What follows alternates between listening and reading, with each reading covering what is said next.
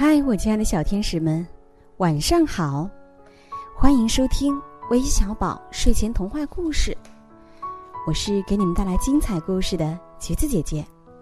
今天我要给你们带来的精彩故事，名字叫《终身不孝者的故事》，一起来听听吧。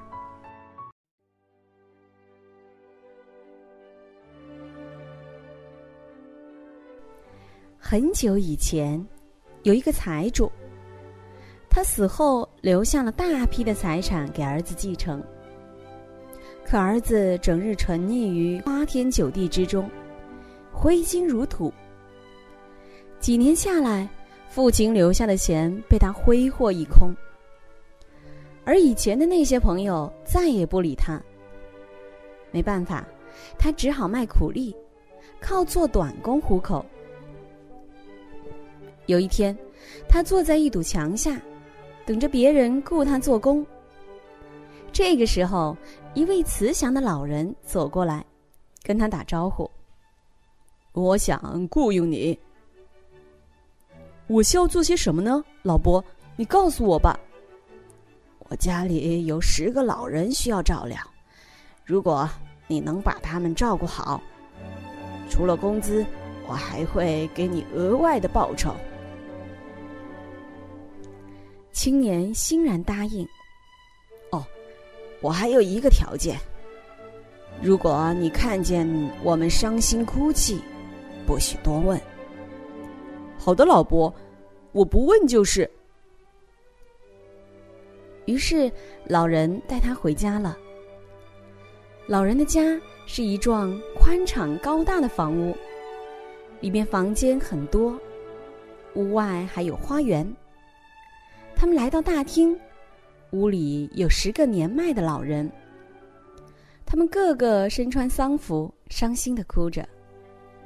眼看这种情景，他觉得奇怪，但想起老人提出的条件，便默不作声。他精心安排着老人们的生活，和他们平安愉快的生活在一起。可以后的几年中，这些老人一个一个的死去。最后只剩下他和老伯了。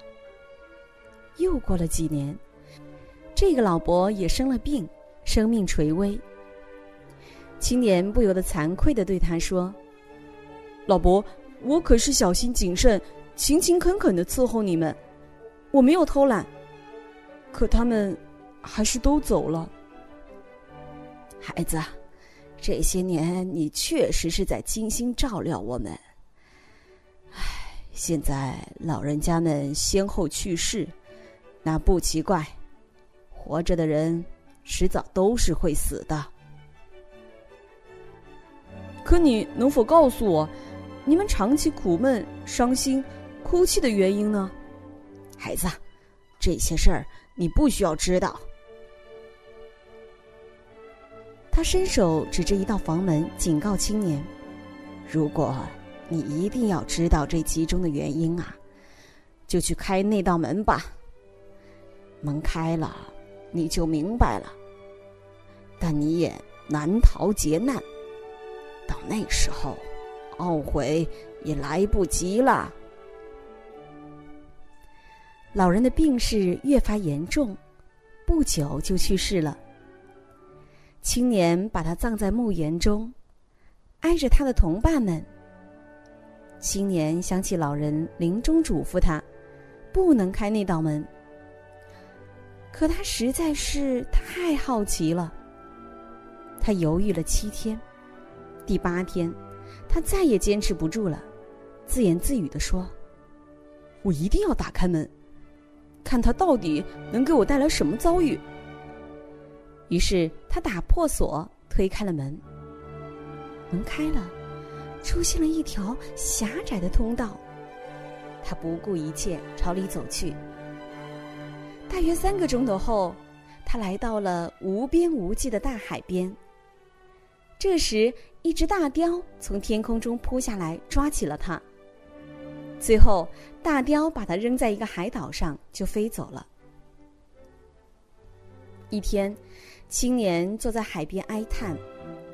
突然看见海面上驶来一只小船。他仔细一看，原来是一只用象牙和乌木制成的小船。船里面坐着十个美女，美女们一起登上岸，对他说：“你是女王的新郎。”接着，一个婀娜多姿的女郎走近他，取出一件礼服和一顶镶嵌珠宝的金王冠，给他穿戴起来。然后他们出发了。划了一阵，小船驶到一处岸边，人们簇拥着他骑上了一匹骏马。只见鼓乐喧天，旗帜招展，他们浩浩荡荡的前进。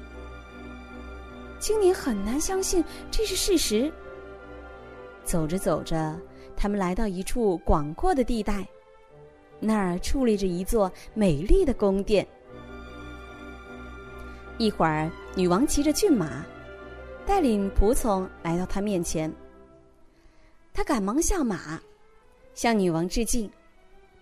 女王挨着他坐下，他取下头上的面纱，露出本来面目。哦，原来是一个美丽可爱的女郎。女王问青年：“你愿意娶我为妻吗？”青年立刻站起来，跪了下去，道：“陛下，可我比你的仆人还穷啊！”你看到这些仆人、骏马、财产了吗？这里的一切，你都可以随便使用。他又指着一道锁着的房门，只是。你不许打开这道房门，否则你会懊悔的。新婚之后，他和女王夫妻恩爱，过着幸福的生活。不知不觉过了七个年头，一天，他想起那道锁着的房门，强烈的好奇心让他坐立不安。于是他一咕噜爬起来，毅然打开了房门，进去一看。原来里面关着从前把他抓到岛上的那只大雕。大雕一见他，便对他说：“你这个不听忠告的倒霉家伙！”青年回头便逃，可大雕赶上去，一把抓住他，飞了出去，把他扔在了原先的那处海滨，然后飞走了。青年坐在海边，忍不住伤心后悔。一天夜里，远方传来了一个声音，说道：“失去了的，绝不可能再回来。”他知道回不去了，只好又回到了七年前老头们居住的屋子里。忽然，他明白了一切。从此，他住在那幢房子里，寂寞、冷落、忧郁、苦闷的度日，不停的悲哀哭泣。从此以后，他不再有笑容了，直到他去世。好了，亲爱的小朋友们，今天的故事就到这里了。最后，让我们一起来听听都有谁点播我们的故事吧。他们是江苏苏州的陆延熙，福建福州的林硕，河南焦作的张振爽，山东滨州的严培。还有来自北京的马真田，要谢谢马真田宝贝，他提醒我们说，希望我们要多喝水，要不然嗓子干哑了。好的，我一定记住了，谢谢你，我们明晚再见，晚安。